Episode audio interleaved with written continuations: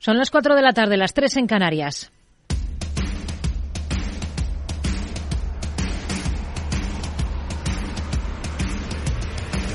No decida lo que hará el mercado. No se salte las normas de su operativa. No se deje dominar por sus emociones. Mercado Abierto con Rocío Arbiza.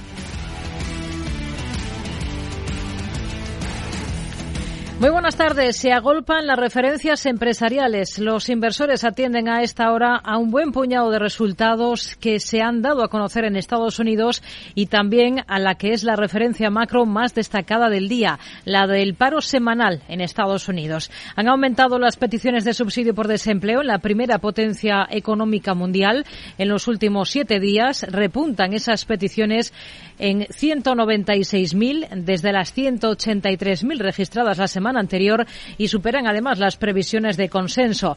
Es la primera referencia laboral que llega tras la sorpresa del buen dato de paro de enero en Estados Unidos que ha hecho al mercado cuestionarse lo que esperaba en adelante de la Reserva Federal. Todo mientras desde JP Morgan su consejero delegado Jamie Dimon llama a no confiarse al declarar ya la victoria contra la inflación e insiste en que la bien podría llevar los tipos por encima de la cota del 5%. El objetivo de todos los bancos centrales está claro, atajar los precios, pero no todos llevan el mismo ritmo y según el gobernador del Banco de Inglaterra, Andrew Bailey, no pactan la política monetaria.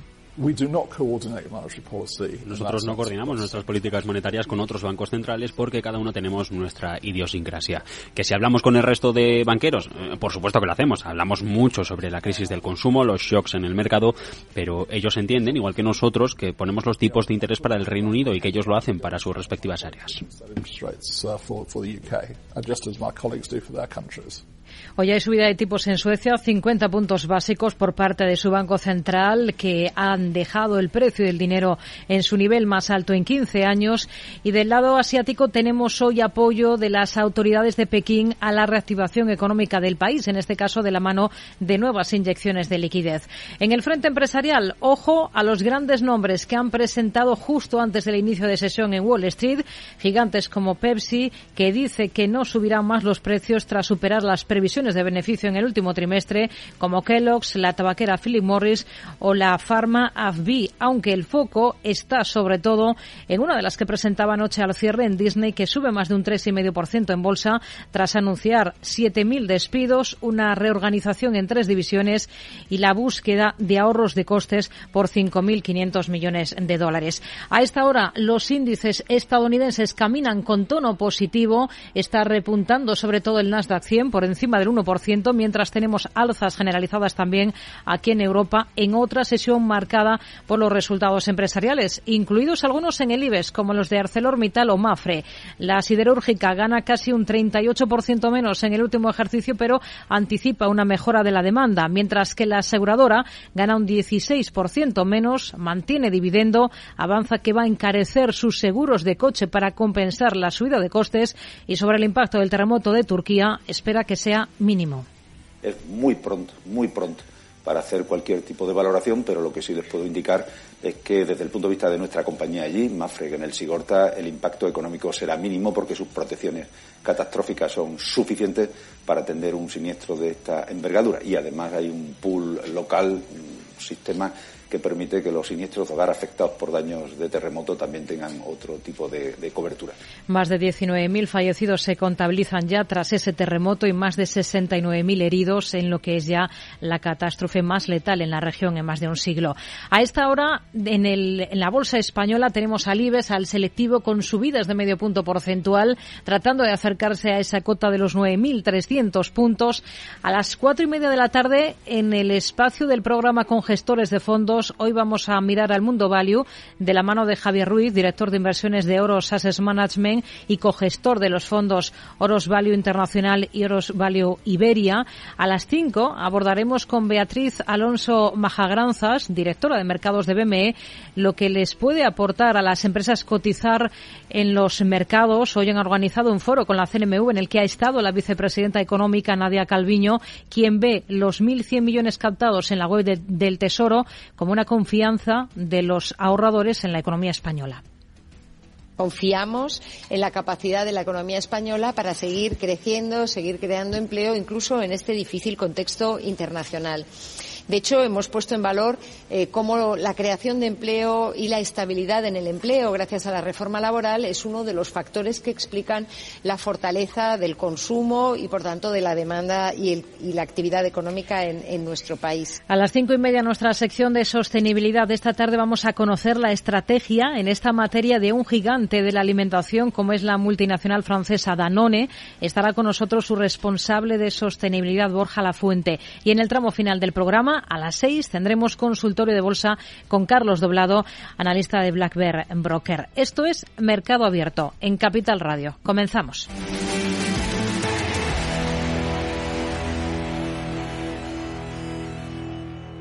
Tardes de Radio y Economía con Rocío Arbiza.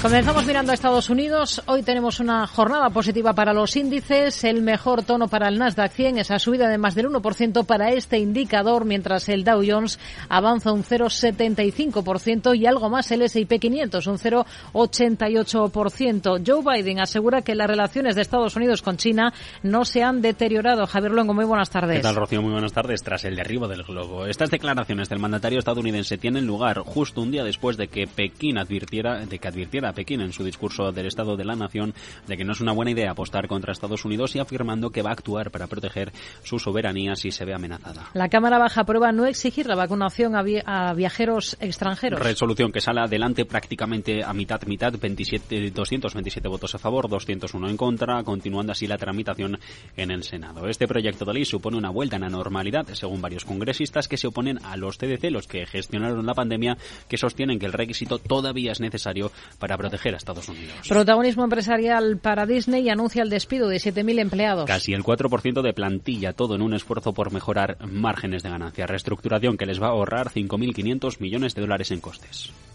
Now it's time for another transformation.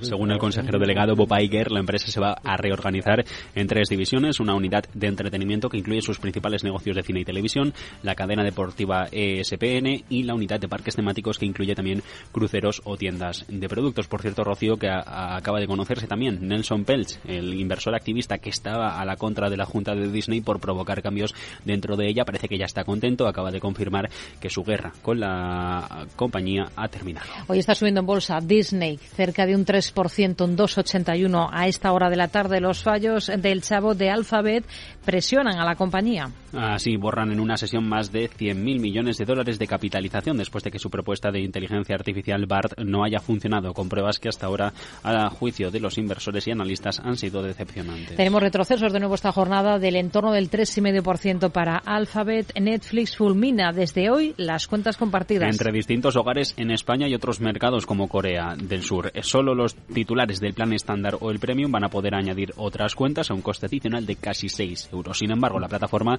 no ha aclarado todavía si va a obligar a que cualquier dispositivo desde el que se quiera conectar a la plataforma tenga que tener en cuenta la IP al menos una vez cada 31 días. JP Morgan contratará a más de medio millar de banqueros. Durante los próximos dos años, todo en un contexto que para su consejero delegado, Jamie Dimon, inflation may not come down like people think. Rates may have to go a little higher.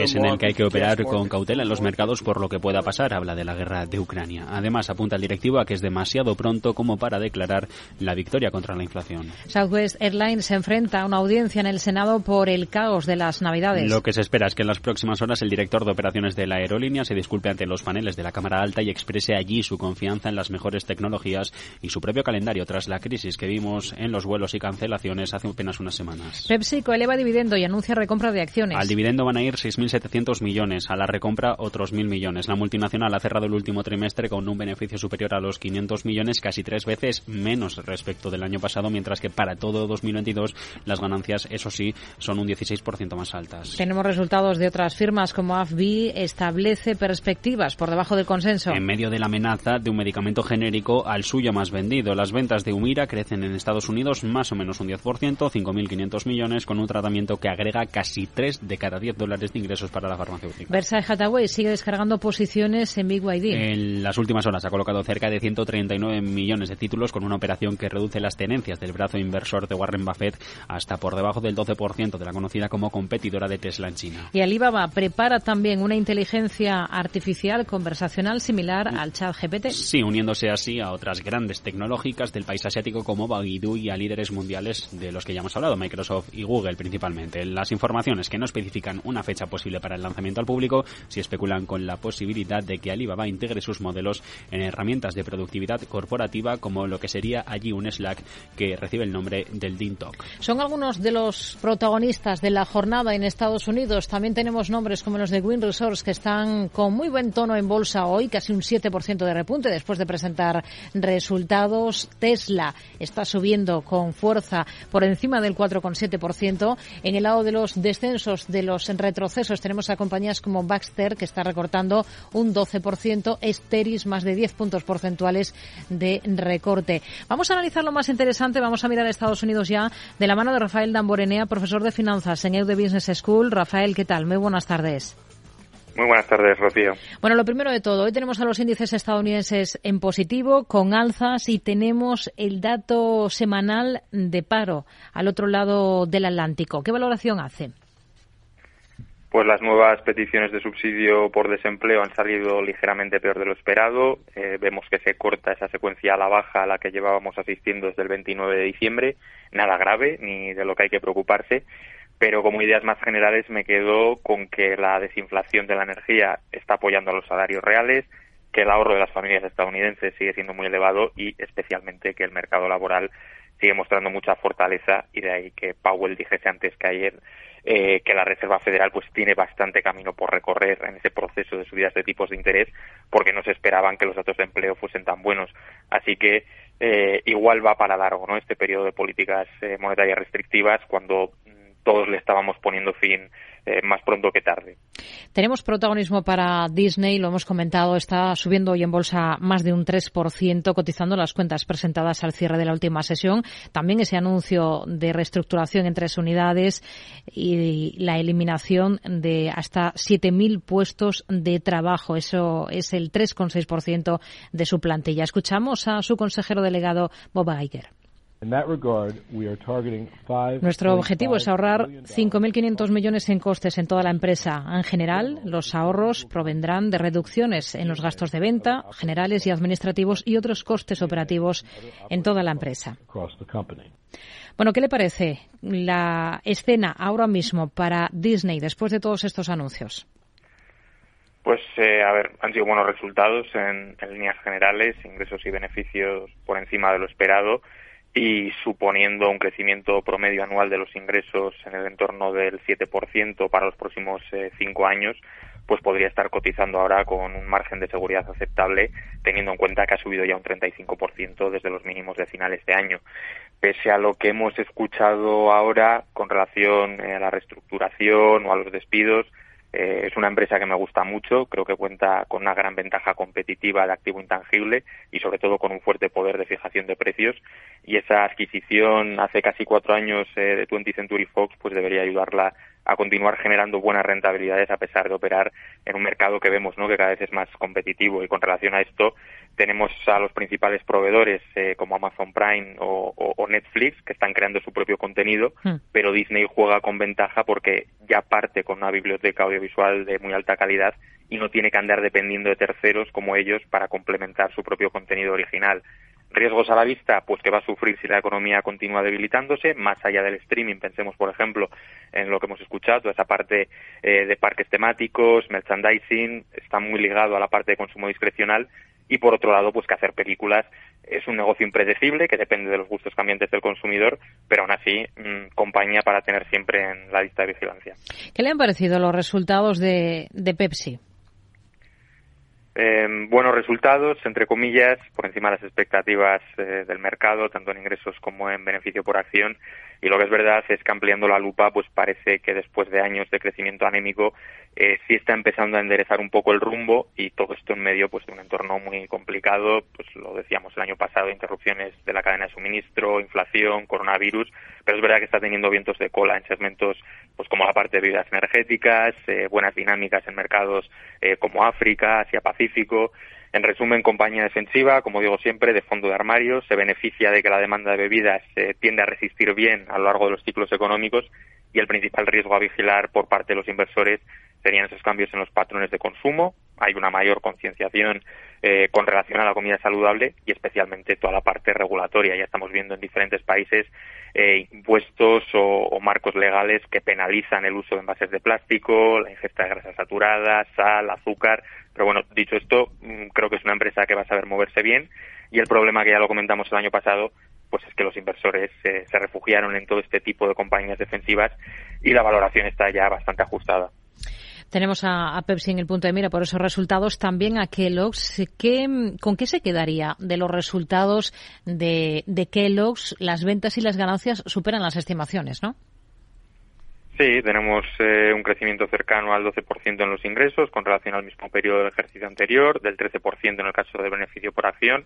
Como has dicho, superan ambos casos eh, las expectativas del consenso del mercado.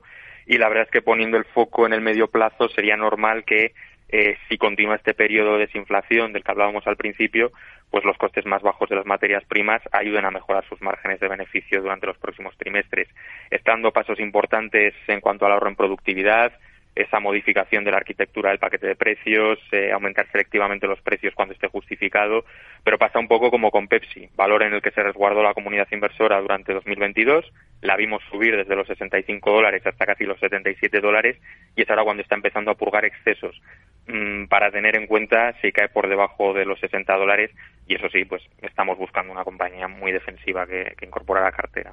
Espera un crecimiento orgánico de las ventas de entre el 5 al 7% este año porque prevé una demanda sostenida de sus snacks y también de la región de mercados emergentes. Estamos muy enfocados en estos últimos días en los anuncios de las tecnológicas, de sus propuestas de inteligencia artificial, entre ellas Alphabet, cuyas pruebas eh, con su nuevo bot han sido decepcionantes. Hoy está recortando con claridad la compañía. ¿Es el nuevo dorado contar con inteligencia artificial para mantener conversaciones y redactar textos?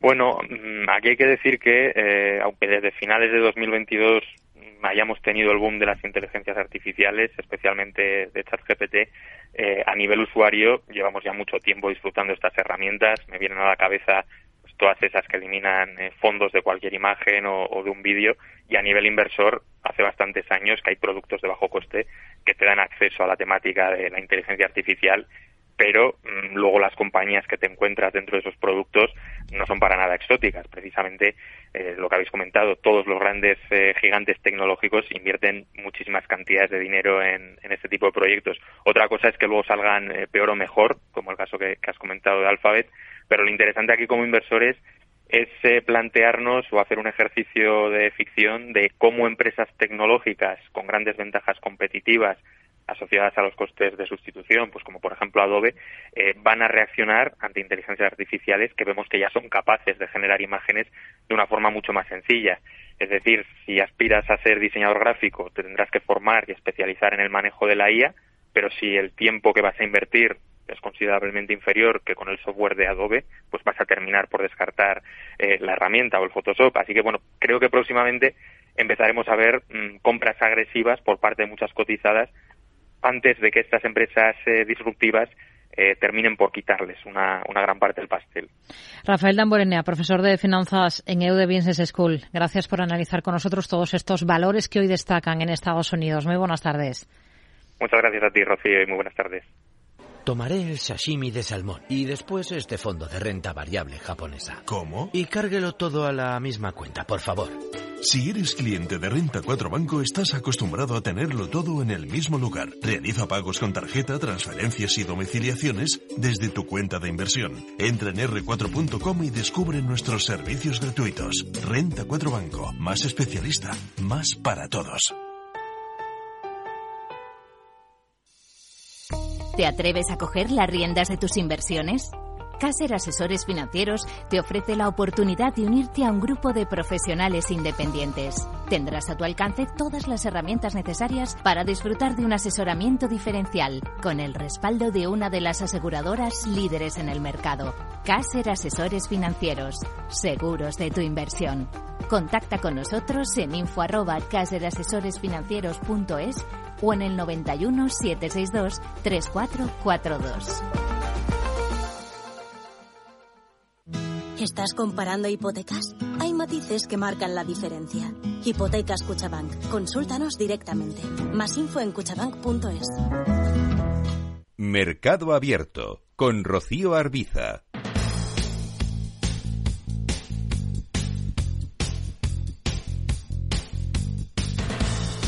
Miramos a la bolsa española, tenemos al selectivo, tenemos al IBEX 35 a esta hora con alzas del 0,30% en 9.255 puntos, protagonismo para varias compañías que han presentado resultados. Caso de Mafre, gana 642 millones en el último ejercicio, un 16% menos. Elena Niezbala, muy buenas tardes. Muy buenas tardes. Una caída del beneficio que la aseguradora atribuye al aumento de la siniestralidad de autos y otras catástrofes, como la sequía de la cuenca del río Paraná en Brasil y Paraguay que tuvo un impacto de hasta 112 millones de euros. Además, eh, por supuesto, de la inflación. Su presidente, Antonio Huertas, ha hecho especial mención a los ingresos récord del grupo.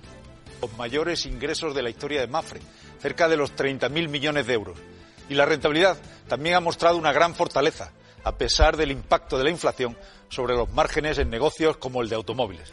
El presidente de Mafre también ha anunciado el nombramiento de dos nuevos consejeros y un dividendo complementario de 0,085 euros por acción una altísima remuneración para el precio medio de la cotización en el año, ¿no? en torno al 8,3%. Ahí ven los 447 millones, que realmente pues es, un, es una cantidad espectacular y que nos sigue situando en cuanto a rentabilidad pues en el, en el, en el podium del, del, del, IBEX, del IBEX español.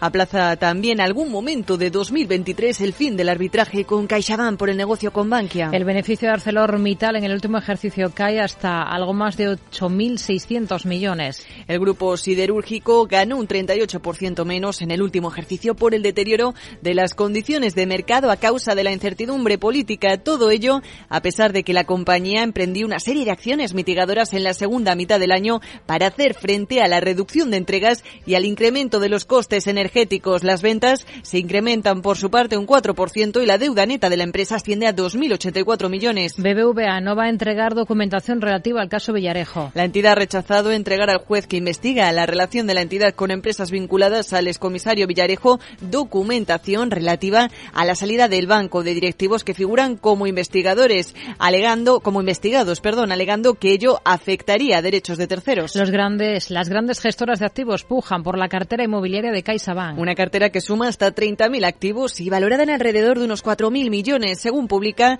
el diario Cinco Días. Entre los interesados estarían, según cita el medio, Altamira, Solvia y Servihabitat.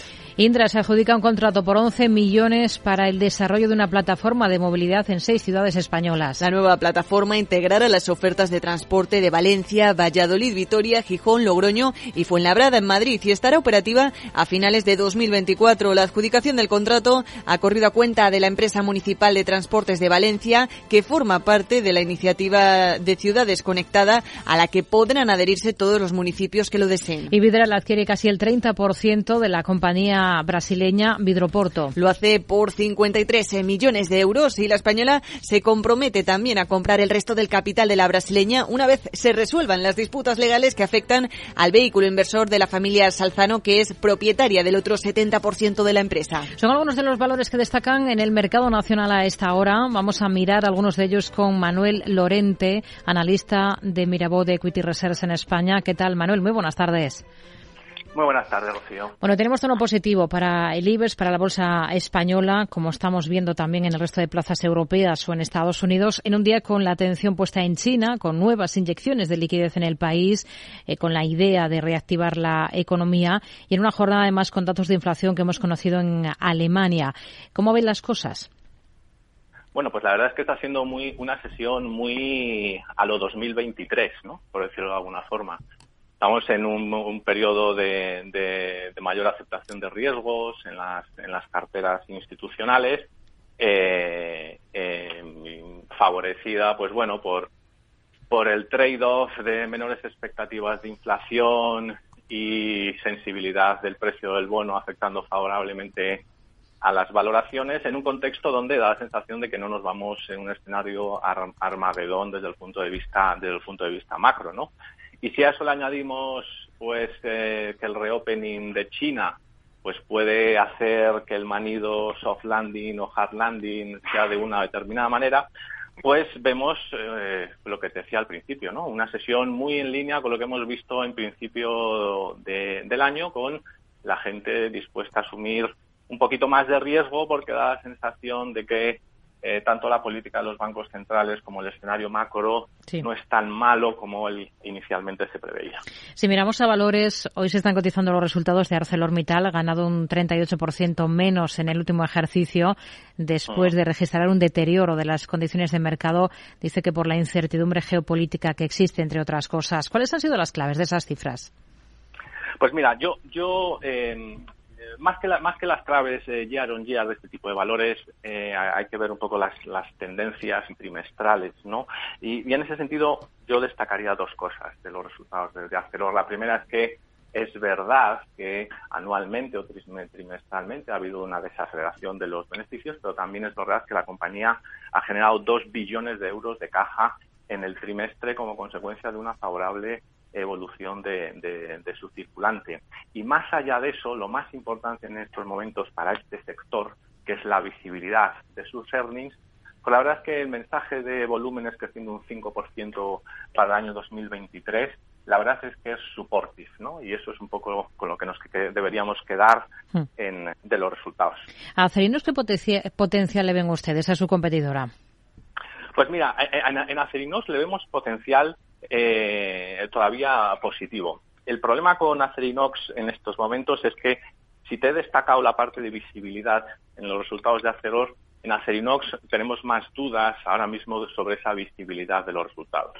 Es verdad que por valoración en términos de book value pues tenemos potenciales de 30, 40%, pero también es verdad que nos falta un poquito de visibilidad en la parte de earnings para ver que eso se manifieste a corto plazo. Hmm.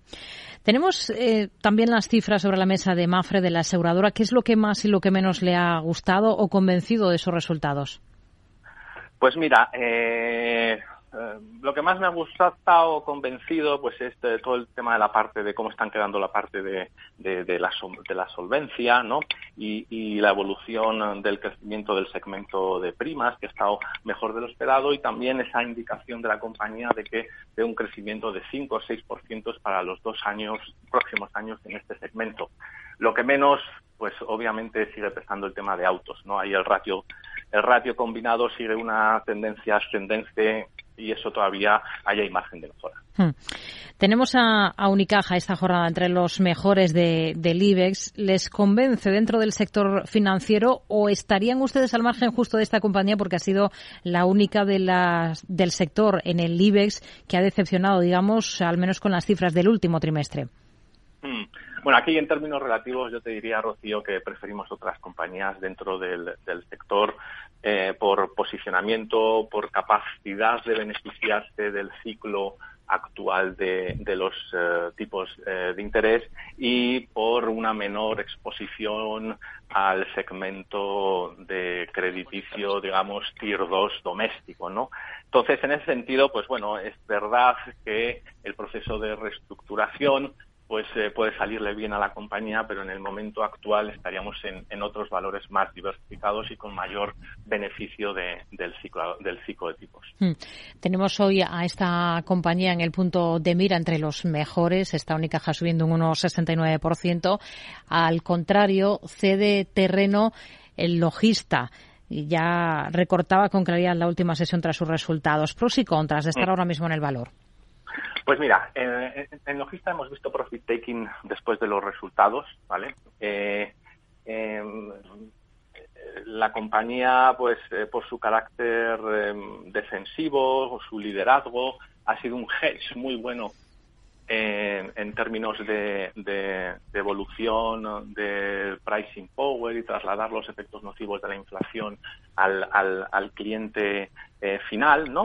Además, eh, su estructura de generación de caja es muy buena en el contexto actual de tipos de interés por su elevado componente de upfront payments, ¿vale? Pero em, a los niveles actuales todo eso puede empezar a estar ya un poquito eh, eh, sobrecomprado, ¿no? Las valoraciones empiezan, empiezan a estar un poquito, eh, un poquito más exigentes y em, lo que te decía, este es un buen lugar donde refugiarse en contextos determinados de, de, risk off del mercado, ¿no? Ya mismo estamos en, otro tipo donde la gente está buscando pues valores más más, más ciclos o de mayores expectativas de crecimiento de, beneficios. ¿no? Y, ahora mismo ese perfil eh, eh, pues a Logista le podría perjudicar. ¿no? A Logista y a otras muchas compañías que lo han hecho muy bien el año pasado por esos atributos más, más defensivos. Hmm. Manuel Lorente, analista de Mirabote Equity Research en España. Gracias, muy buenas tardes. Venga, Rocío, un abrazo.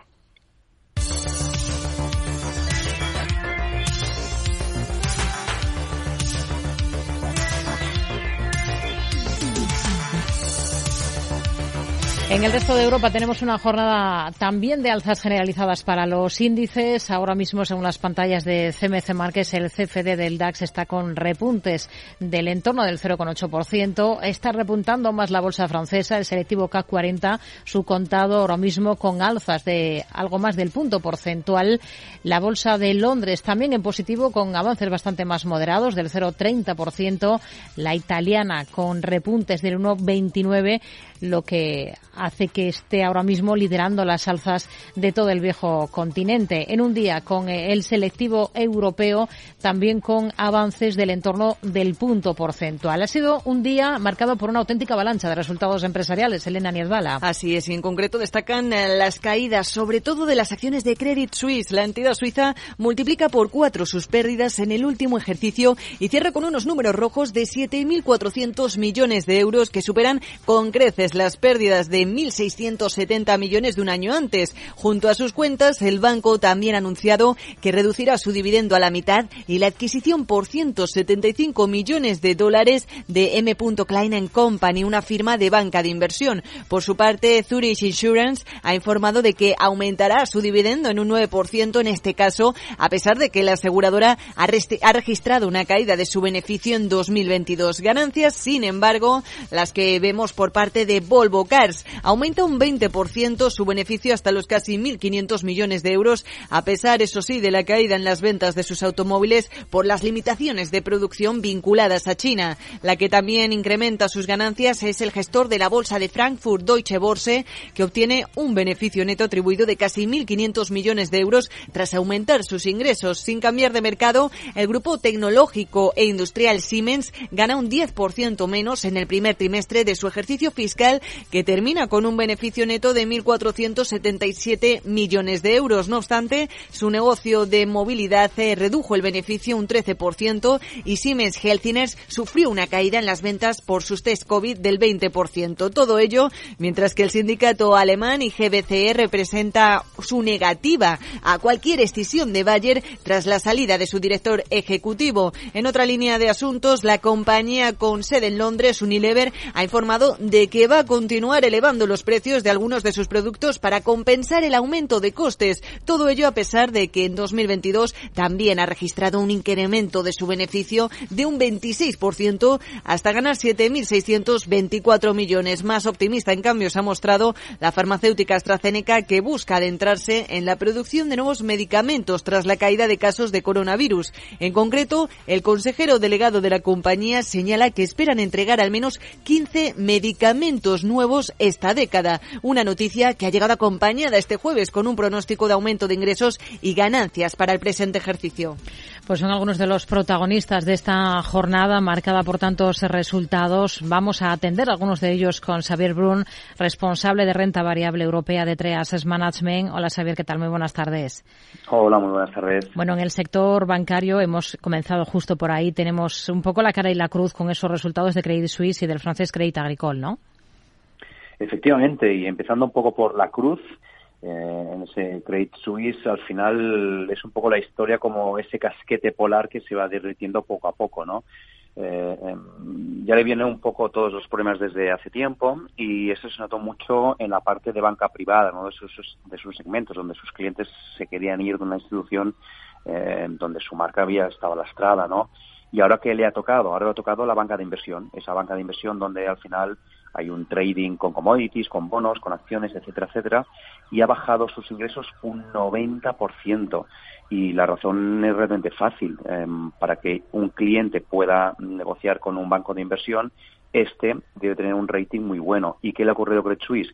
Pues que ha bajado. Y la cara la tenemos en Credit Agricole, donde todo lo que, lo que perdía o lo que puede perder Credit Suisse lo llevan otros bancos. Y esto lo ha obtenido Credit Agricole. Justamente su, su banca de inversión ha sido las que ha presentado unos resultados más sólidos y muy buenos. Y esto le permiten, pues oye, seguir esa senda hacia sus objetivos 2025 uh, que pueden ser alcanzables, ¿no? Que son unos, unos retornos de un 12%. Hmm. Así que eso es la cara y la cruz.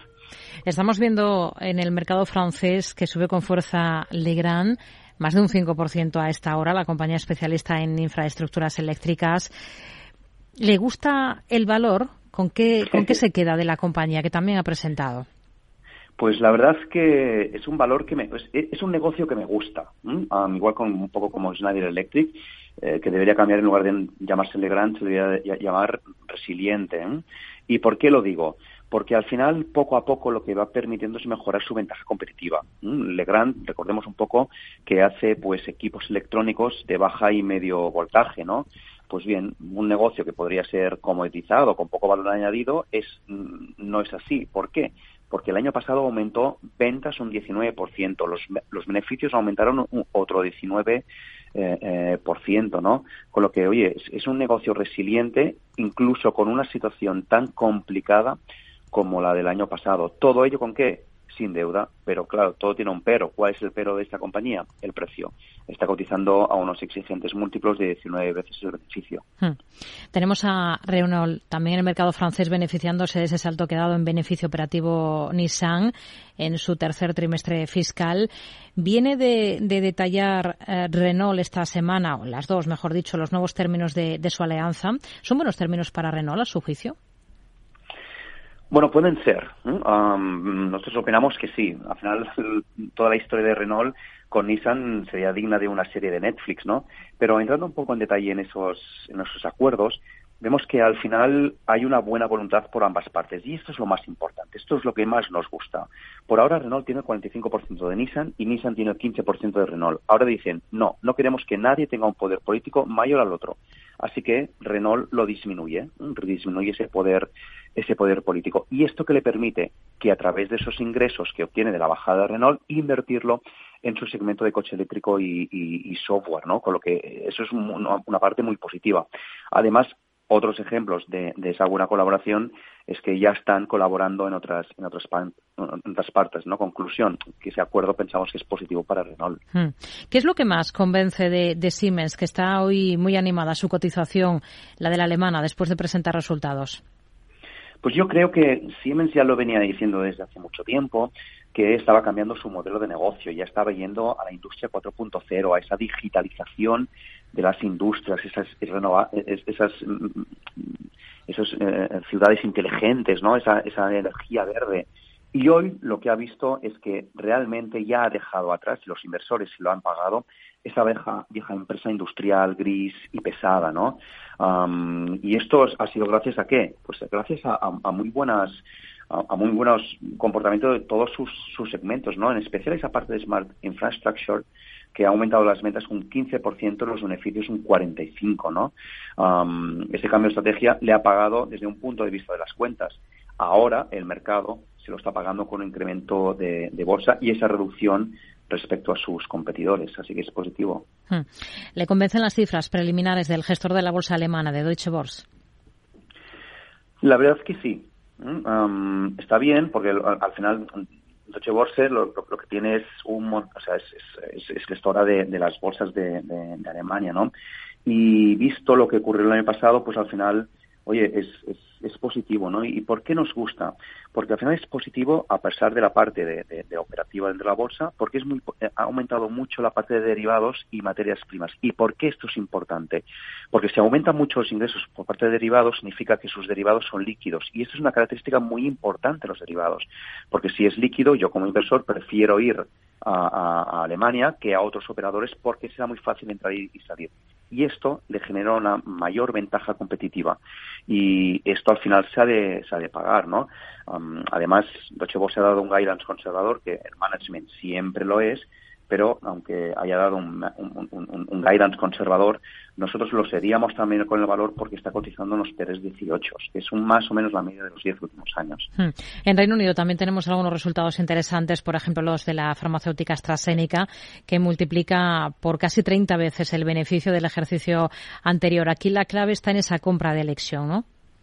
Efectivamente, tú lo has, tú lo has mencionado, ¿no? Al, al, final, lo bueno de la farmacéutica es la diversificación de distintos fármacos, que no sean la gran parte de los ingresos un único, bien, sea, bien se llame mm, vacunas COVID, bien se llamen eh, medicamentos contra los problemas oncológicos, ¿no? Que es hasta ahora lo que estaba AstraZeneca. Con la compra de elección, que fueron 39 mil millones de, dólares, pues al final lo que le ha permitido es entrar en nuevas dolencias de autoinmunes y dolencias cardiovasculares, ¿no? Y esto lo que le ha permitido es aumentar mucho los, los, beneficios. Pensar que venía de 3.000 millones de beneficios de AstraZeneca y Alexion le ha, le ha añadido 2.000 millones más, ¿no? así que esto le permitirá crecer también a futuro y es lo que ha dicho la compañía, que para el 2023 espera crecer ex vacunas de COVID, eh, pues en el rango del doble dígito. Hoy está subiendo en bolsa más de un 4%, aunque la mejor dentro del FT100 es Standard Chartered, eh, con una subida superior al 10%. Xavier Brun, responsable de renta variable europea de Trias Management. Gracias, muy buenas tardes. Adiós, buenas tardes. ¿Qué es ir más allá? Con Arval podrás llegar donde te propongas de la forma más sostenible y darle a tu empresa todas las soluciones de movilidad que necesite, asesorando con las mejores opciones de movilidad para las distintas necesidades de tu flota, con vehículos electrificados, bicicletas, coche compartido. Arval, la transición energética arranca aquí. Más información en arval.es. Mercado Abierto con Rocío Arbiza.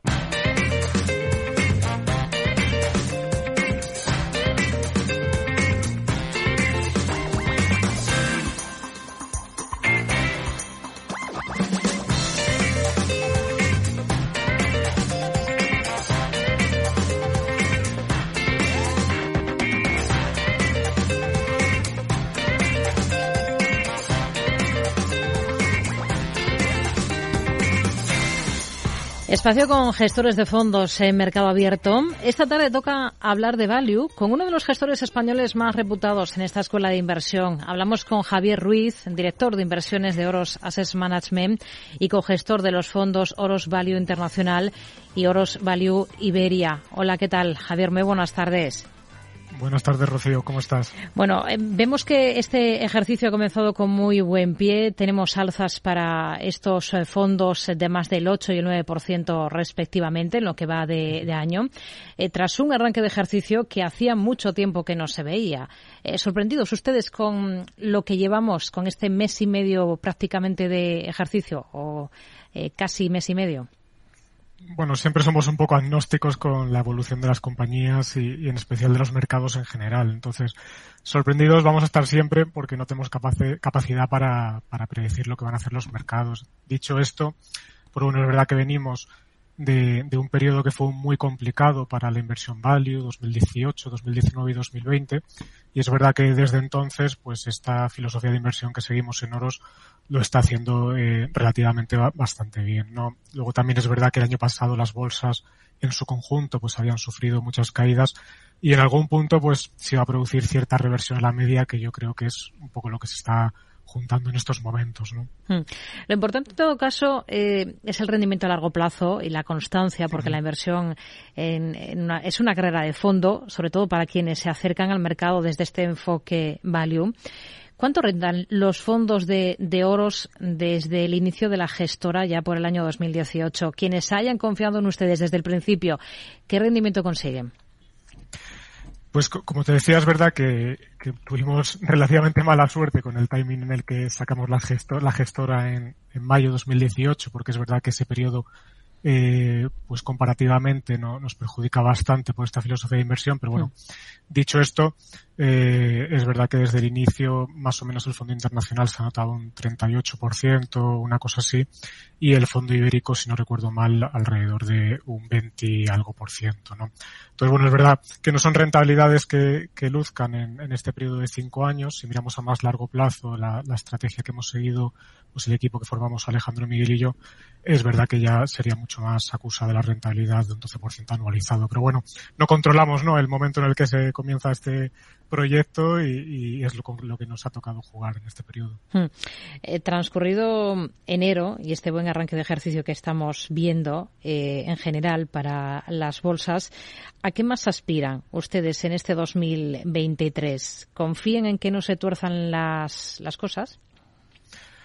Bueno, como te decía antes, no es algo que podamos controlar y, tampoco nos preocupa demasiado, ¿no? Nosotros miramos compañía por compañía y, el potencial que tienen nuestras carteras en base a, las compañías en las que invertimos y, en este caso es verdad que nuestros fondos, pese a las grandes subidas de los últimos dos años, pues mantienen potenciales eh, elevados y históricamente niveles muy muy altos, ¿no? De alrededor del 130-140% en, en nuestra cartera internacional a tres años vista y en el fondo ibérico pues también por encima de ese 100%. Obviamente no estamos diciendo con esto que vayamos a tener estas rentabilidades, pero sí que estamos muy convencidos de lo barata y atractiva que, es la cartera de, nuestros dos fondos. Entonces, bueno, a corto plazo, lo que es un año, no tenemos una bola de cristal, obviamente ahora el foco está más puesto en, la Reserva Federal, en los movimientos de los tipos de interés y se mueve todo un poco al son del ruido de la política monetaria, una vez que parece que nos hemos olvidado de, toda la, invasión de Rusia en Ucrania por la caída de las materias primas y ahora que parece que China se va recuperando, pues el foco está en estos temas monetarios, pero bueno, una vez que se normalice la situación monetaria, al final lo que manda siempre a, largo plazo es la, la, valoración de las compañías, la evolución de los negocios y nosotros nos centramos en eso. Hmm. Eh, ustedes eh, asientan su filosofía en esa idea de comprar compañías por debajo de su valor intrínseco, pero digamos con la mente abierta porque no han dudado en invertir, por ejemplo, en grandes tecnológicas estadounidenses o tampoco han dudado en determinados momentos en invertir en Asia. Es así, ¿no? Exactamente. En el caso de las plataformas tecnológicas, es verdad que pues, hace ya 10 años, 11 años que, que empezamos a invertir en ese sector, un poco cuando todavía estaba más alejado del foco de los inversores value, aunque es verdad que eso va cambiando. Porque, bueno, en ese sentido, nosotros siempre hemos dicho que somos inversores con sentido común y esto quiere decir que cualquier compañía, siempre que esté barata y la entendamos, pues puede entrar en nuestra cartera, bien sea una compañía con crecimientos del 20% o una compañía con ingresos que no estén creciendo nada. Entonces las plataformas tecnológicas eh, durante bastante tiempo formaron una parte importante de, nuestras carteras, luego con las grandísimas subidas que tuvieron en 2020, 2021, pues prácticamente nos quedamos sin exposición al sector porque no nos gusta pagar eh, valoraciones elevadas por ningún tipo de compañía y aprovechando ahora las caídas que han vivido especialmente el pasado año y, y sí, especialmente el año pasado, pues hemos retomado posiciones en compañías como Alphabet, como, como PayPal o, o, Baidu, porque pensamos que vuelven a estar en niveles atractivos para invertir. En el caso de, de Asia, también eh, llevamos ya años con exposición a compañías cotizadas en, en Hong Kong y bueno, eh, cuando nos vamos allí al final es para invertir en negocios que somos capaces de, de entender muy, muy bien, obviamente, no nos vamos a ir tan lejos para complicarnos la, existencia y que sean negocios que estén bien gestionados y, muy atractivos, ¿no? Un poco lo que buscamos en todos los mercados, pero todavía allí, en ese sentido, somos más exigentes. Y, es que la realidad, eh, ahora mismo, lo decimos siempre, posiblemente el mercado de Hong Kong y, el de España son los mercados eh, más desfavorecidos o menos mirados por la comunidad inversora, ¿no? Entonces, pues son los dos eh, áreas geográficas donde más exposición tenemos, seguramente. De, de, las compañías que ha citado, ha citado a PayPal o a um, Baidu, eh, que han vuelto a, a, invertir en estos dos valores. Esta última, en el caso de Baidu, ha estado en riesgo de ser excluida del mercado estadounidense en medio de esa disputa sobre las auditorías sí. que deben cumplir para cotizar en Wall Street. ¿No temen que en cualquier momento este tema pueda volver a primer plano? No, parece que vaya en esa dirección. Es verdad que eh, también eso favoreció que, se generara la oportunidad de inversión, porque el, año pasado pues había mucho temor, mucho ruido alrededor de, ese riesgo de que la SEC terminara por excluir a estas compañías eh, chinas que cotizaban en el mercado americano. Pero bueno, parece que las cosas se van solucionando. Tuvieron una reunión en Hong Kong hace ya un par de meses. Eh, la SEC parece contenta con el acceso a información que, que ha tenido. China también públicamente ha dicho que está contenta con esta colaboración y bueno, de hecho, esta misma semana ha salido a cotizar una compañía tecnológica eh, con una ADR en, Estados Unidos, con lo cual todo parece indicar que, todo este run run, todo este riesgo, vamos a decir, regulatorio, hmm. se ha superado. ¿no? Entonces, en ese sentido estamos tranquilos. Estamos hablando de algunas de las posiciones del Oros Value Internacional. ¿Qué más cosas han comprado últimamente para el fondo? Eh, las más destacadas fueron estas dos compañías, PayPal y, Baidu, y también retomamos una, una, posición que habíamos vendido curiosamente unos pocos meses antes, que es una compañía de concesionarios de Reino Unido que se llama Pendragon. Habíamos vendido la compañía porque estaba en un proceso de, de OPA. Al final, eh, la OPA, que era del principal accionista de la compañía, pues eh, no ha llegado a buen puerto. Sospechamos que porque no ha conseguido financiación y un poco con el deterioro de, eh, pues la subida de tipos de interés y demás, a lo mejor ahora están un poco más reticentes. Entonces el mercado pues eh, obviamente recogió esta noticia con fuertes caídas y como la compañía vuelve a estar muy barata en un entorno que para los concesionarios de, coches es muy favorable por los cuellos de botella que se han producido estos dos años, pues bueno, hemos aprovechado para retomar residualmente una posición en, esta compañía. Pero estas serían las tres incorporaciones eh, más recientes que ha tenido la, cartera. ¿Y qué han vendido? ¿En qué han desinvertido? ¿Donde ya no ven más potencial quizás en esa parte internacional? Sí, más que no veamos potencial, es que al final siempre lo decimos, nuestras compañías compiten unas con otras y entonces si vemos una mayor, eh, un mejor binomio rentabilidad-riesgo, pues vamos a concentrar la cartera en aquellas ideas donde se vea más claro. Entonces hemos salido después de muchos años de la exposición que teníamos eh, al sector del uranio, en concreto a un vehículo que compraba eh, uranio para dar exposición a la evolución de, su precio, al Sprott Physical Uranium Trust. Y bueno, lo hemos vendido no porque no pensemos que el uranio tenga todavía margen de subida, porque de hecho está más o menos a 50 dólares la libra y nosotros siempre hemos pensado que el normalizado debe estar entre 70 y 75 dólares la libra, pero es que lo que tenemos en cartera está mucho más barato, entonces siempre vamos a ir a aquello que genera más valor y más potencial eh, a nuestro fondo. ¿no? Hmm. Esto para la parte del fondo de renta variable internacional y en el fondo de bolsa ibérica, ¿qué les está dando más alegrías de las posiciones españolas, por ejemplo?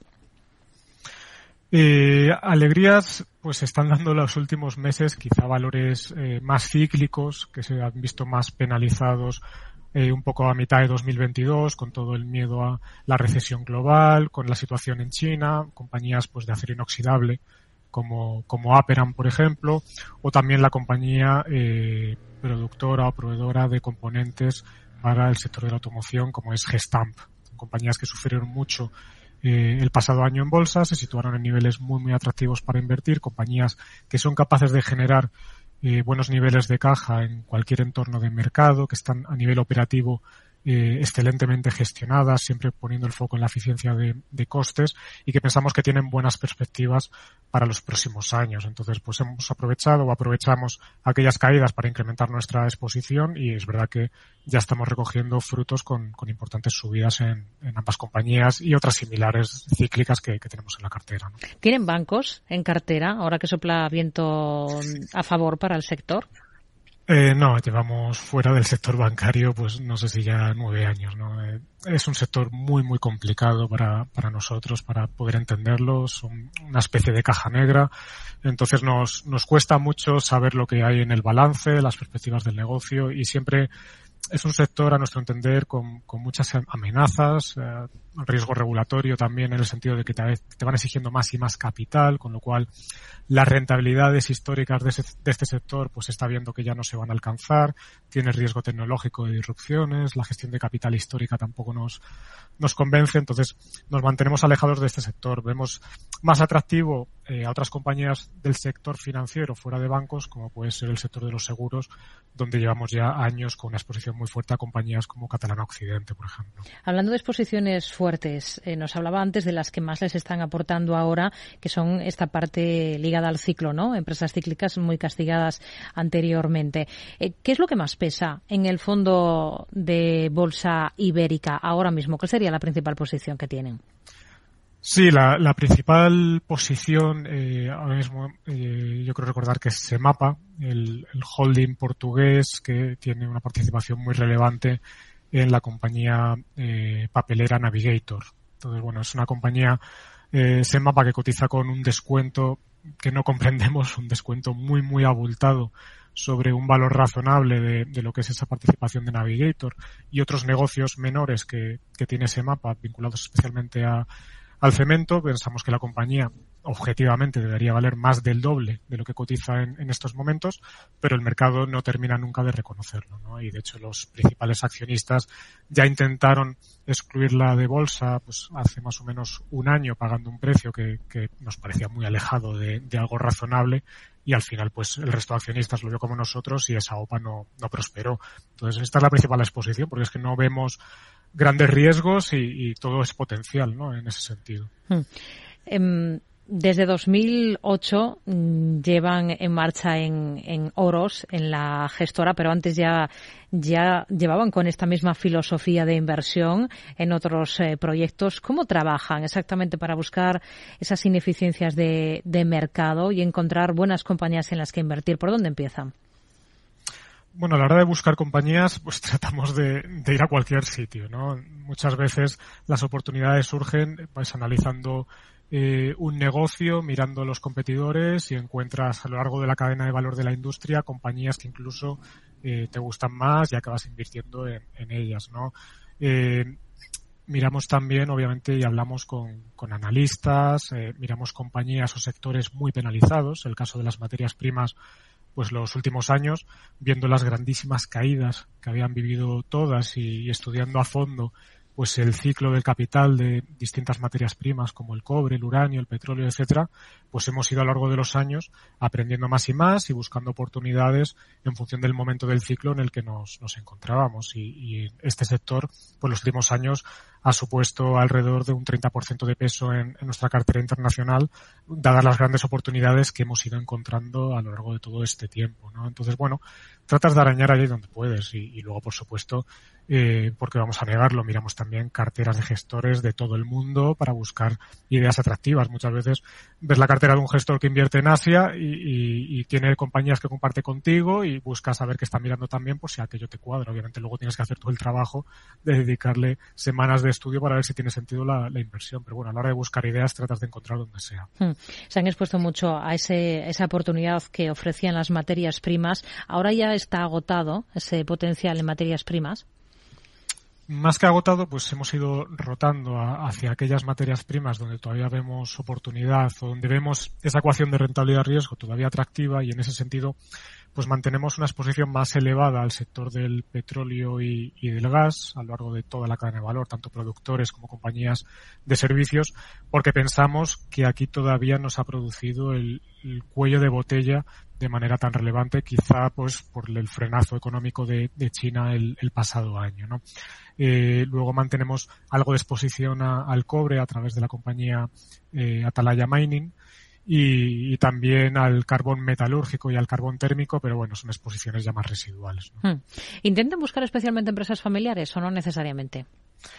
A ver, no lo buscamos, pero terminamos invirtiendo en ellas, porque al final sí que nos imponemos el criterio de ir de la mano de equipos directivos que hagan una buena gestión de capital y claro, habitualmente te encuentras eh, que los equipos directivos que se juegan el pellejo contigo son aquellos que toman las decisiones eh, más favorables para crear valor para los accionistas porque son los primeros interesados siendo ellos accionistas de las compañías, ¿no? Hmm. Entonces, no es algo buscado, pero habitualmente el grueso de nuestras carteras siempre son compañías familiares. ¿eh? Javier Ruiz, director de inversión de Oros Asset Management y cogestor de los fondos Oros Value Internacional y Oros Value Iberia. Gracias por acompañarnos en este espacio en Mercado Abierto en Capital Radio. Muy buenas tardes. Un placer, muchas gracias. Noticias y volvemos enseguida Mercado Abierto.